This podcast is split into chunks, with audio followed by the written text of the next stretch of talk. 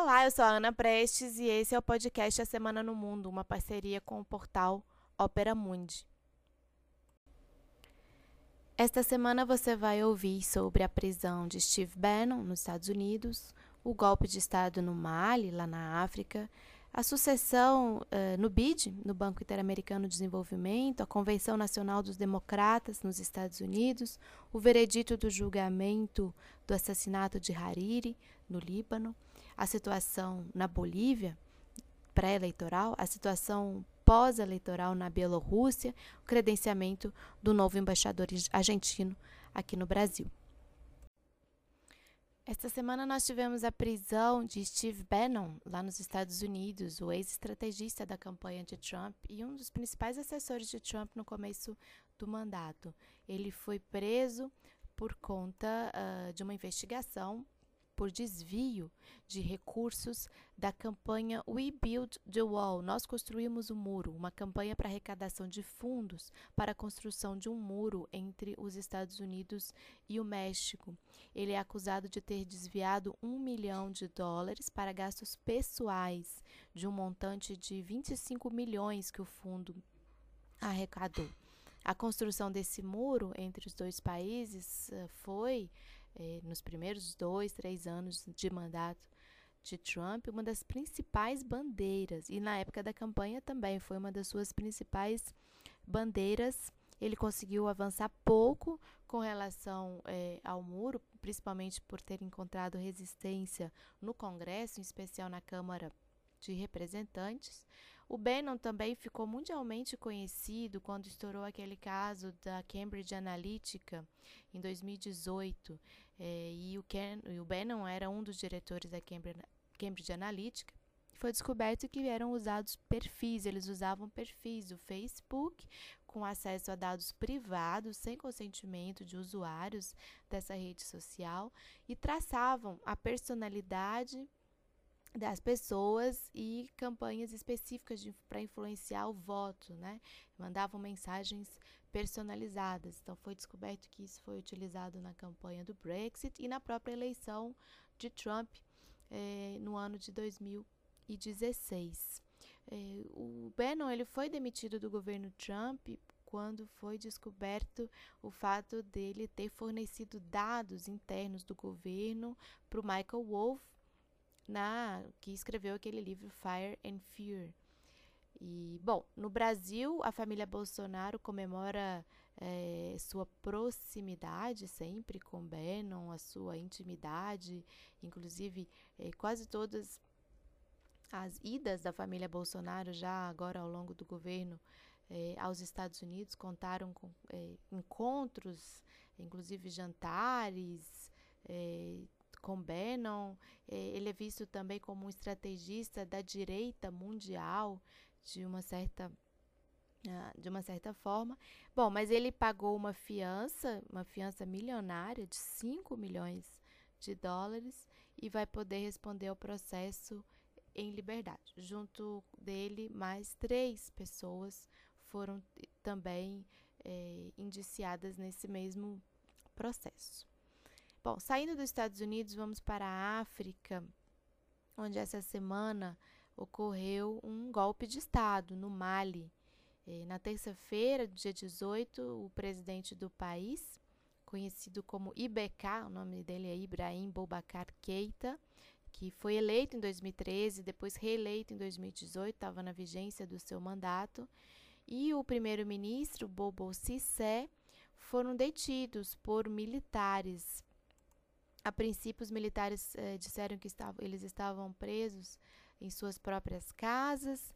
Depois foi descoberto que foram deslocados para um quartel eh, próximo da capital do Mali, que é Bamako, o quartel de Kati, que foi onde, na verdade, o movimento eh, começou. Outros participantes do governo também foram presos. Logo, a TV estatal foi retirada do ar. Bom, mas na sequência foi divulgado um vídeo do presidente é, o, o IBK se demitindo, é, dizendo que é, realmente o pior havia acontecido, se referiu às manifestações. O, o, o Mali vinha é, passando por uma série de manifestações, principalmente após uma de suas eleições em que houve invalidação de cerca de 5% eh, dos votos. Eh, nesse contexto, foi criado o movimento 5 de junho de 2020, que, que foi, na verdade, o movimento que ativou ah, as manifestações, os protestos. Eh, após o golpe, circularam muitas imagens na internet de comemoração eh, da população, invasão das casas eh, dessas autoridades, dos ministros, do presidente, pela população. Mas no, no contexto internacional, a, a medida foi é, muito criticada e levantou muita preocupação de todas as organizações internacionais, da ONU, da União Africana, é, com várias declarações no sentido da União Europeia, com várias declarações no sentido de que fosse restabelecida, uh, restabelecido o cenário previsto na Constituição né, do Mali e de que houvesse realmente o diálogo entre a oposição e o governo, mas não foi isso uh, que se deu.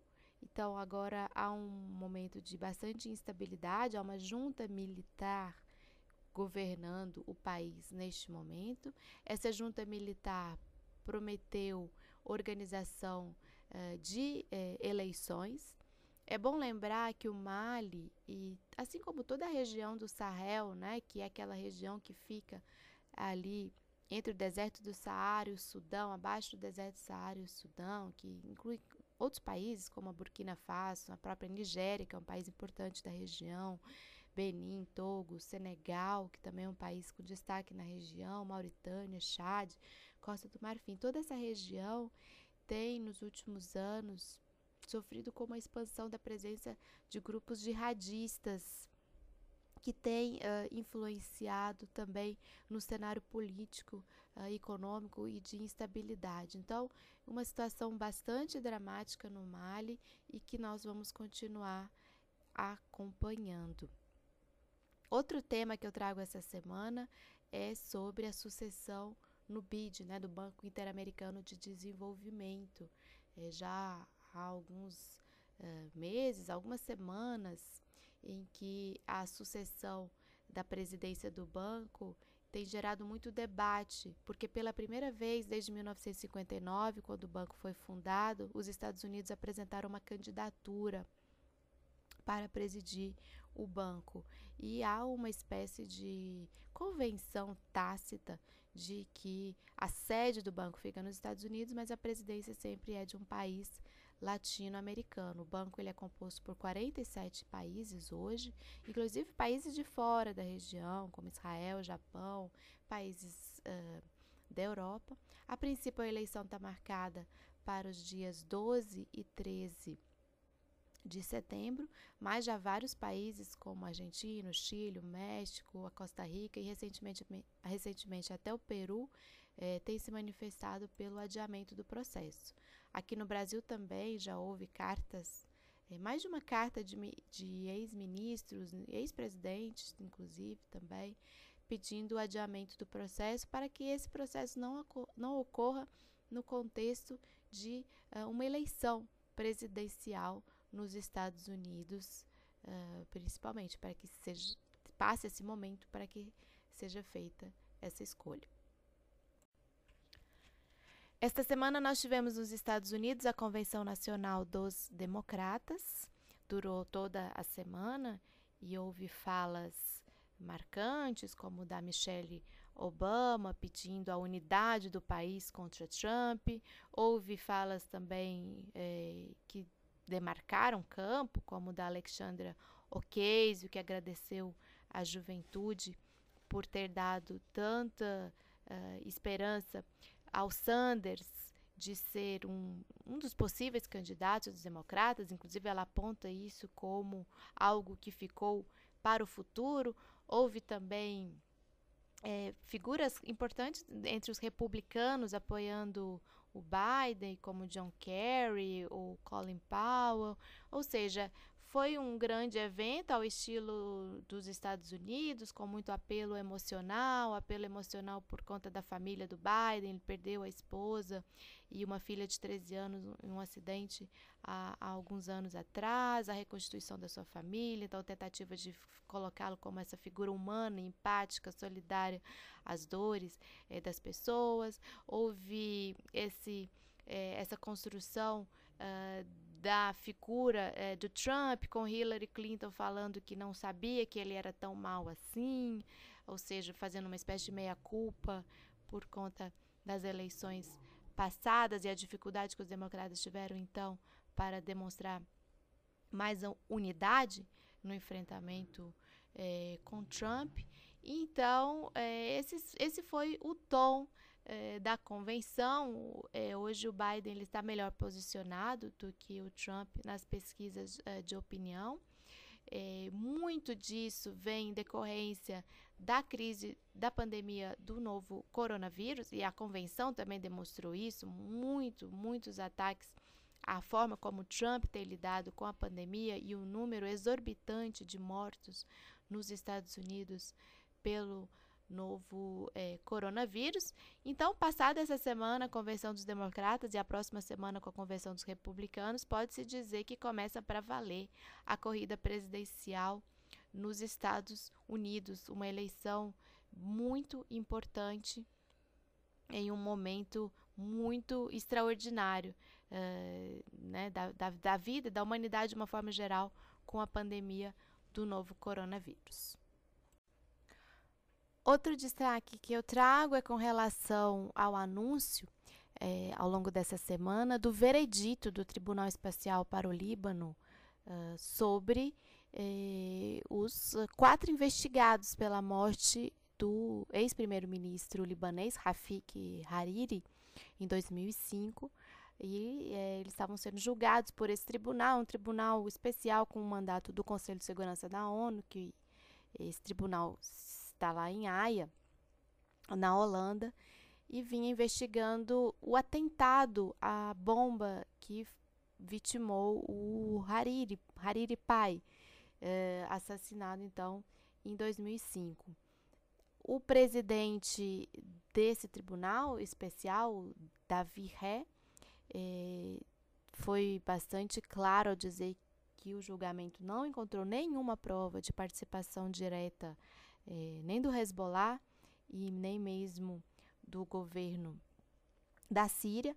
Os quatro investigados eles eram alegados como membros do, do Hezbollah, mas o grupo na época é, se pronunciou dizendo não ter relação com o atentado e nem mesmo reconheceu o julgamento. Como conclusão, das quatro pessoas investigadas, três foram absolvidas e uma foi julgada culpada. As provas documentadas giram principalmente em torno de é, comunicações por via é, de celular. Então, só para a gente lembrar aqui um pouquinho, esse atentado aconteceu em 14 de fevereiro, lá em 2005. O Hariri já não era mais primeiro-ministro, ele tinha deixado o governo em 2004, por desentendimentos com a presidência, com o presidente é, do Líbano. É, na época, a explosão que o matou deixou uma cratera de 10 metros de largura e pelo menos 23 pessoas ao todo morreram, inclusive ministros da época, é, como o ministro da Economia e outras autoridades. O Hariri é, ele é bom a gente lembrar que é uma figura, foi uma figura importante na segunda metade do século XX é, para o Líbano, para a política no Líbano.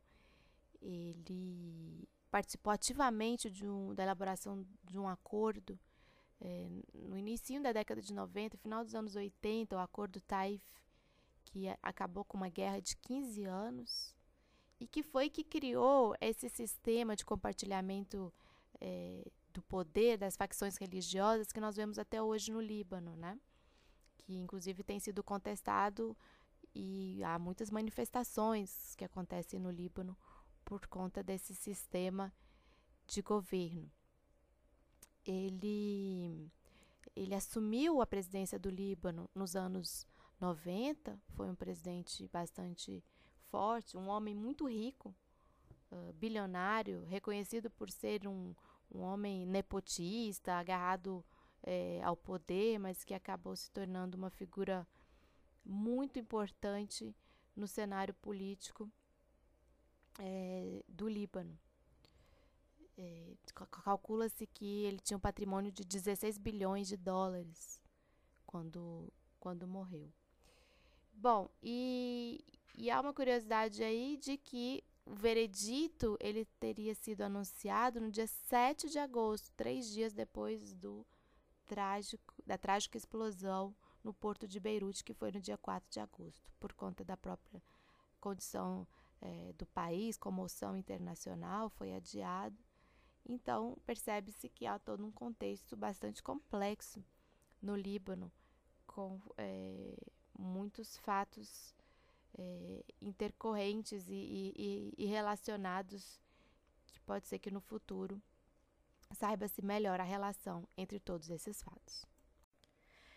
Para terminar, vou deixar aqui algumas pílulas do, da semana, é, de alguns fatos importantes. Na Bolívia, tudo indica que após é, muita tensão ao longo das últimas semanas, ficou mesmo para o dia 18 de outubro a, a, o processo eleitoral, o primeiro turno, pelo, pelo menos, do processo eleitoral apesar de grande instabilidade, tentativa do governo de fato Danies de esvaziamento do Tribunal Superior Eleitoral, de maior militarização do país, mas hoje o cenário é isso, eleições dia 18 de outubro. É, bom, na Europa houve essa semana uma reunião, é, uma, cúpula, uma reunião de cúpula extraordinária para tratar a situação na Bielorrússia, que após a eleição uh, que deu mais um mandato para Lukashenko, eh, há protestos no país, há, há divergências sobre o processo eleitoral, então uma situação tensa, uma situação de tensão com a Rússia, inclusive, que saiu em defesa da não intervenção por parte eh, de nenhum país, nenhum organismo internacional no processo político na Bielorrússia. No Equador, eh, o ex o, o ex-presidente Rafael Correia, junto com seus correligionários, partidários, eles conseguiram inscrever uma chapa em que tem na cabeça o Andrés Arauz e na vice-presidência o Rafael Correia como pré-candidatos. Tá, o processo agora no Equador é de é, prévias eleitorais, as primárias eleitorais. Então eles tiveram que fazer todo um malabarismo é, para inscrever essa chapa, o nome da chapa é União pela Esperança, a inscreveram dentro do partido é, Centro Democrático, porque o partido Força Compromisso Social, que seria um novo Aliança País, né? Está embargado pela justiça. Tanto o Arauz como o Rafael Correia estão fora do país, estão fora do Equador, então há muita dúvida ainda se vai ser validada essa candidatura, muita instabilidade também lá, na, lá no Equador. E aqui no Brasil, essa semana, o, o novo embaixador da Argentina no Brasil, Daniel Scioli, apresentou suas credenciais para o presidente eh, Bolsonaro e trouxe um recado do presidente Alberto Fernandes, que deseja eh, um encontro com o Bolsonaro, que deseja restabelecer as relações entre os dois países para patamares mais próximos eh, das boas relações que se deram nas últimas décadas. Então, vou ficando por aqui com essa seleção de notícias e semana que vem estamos de volta. Abraço a todos.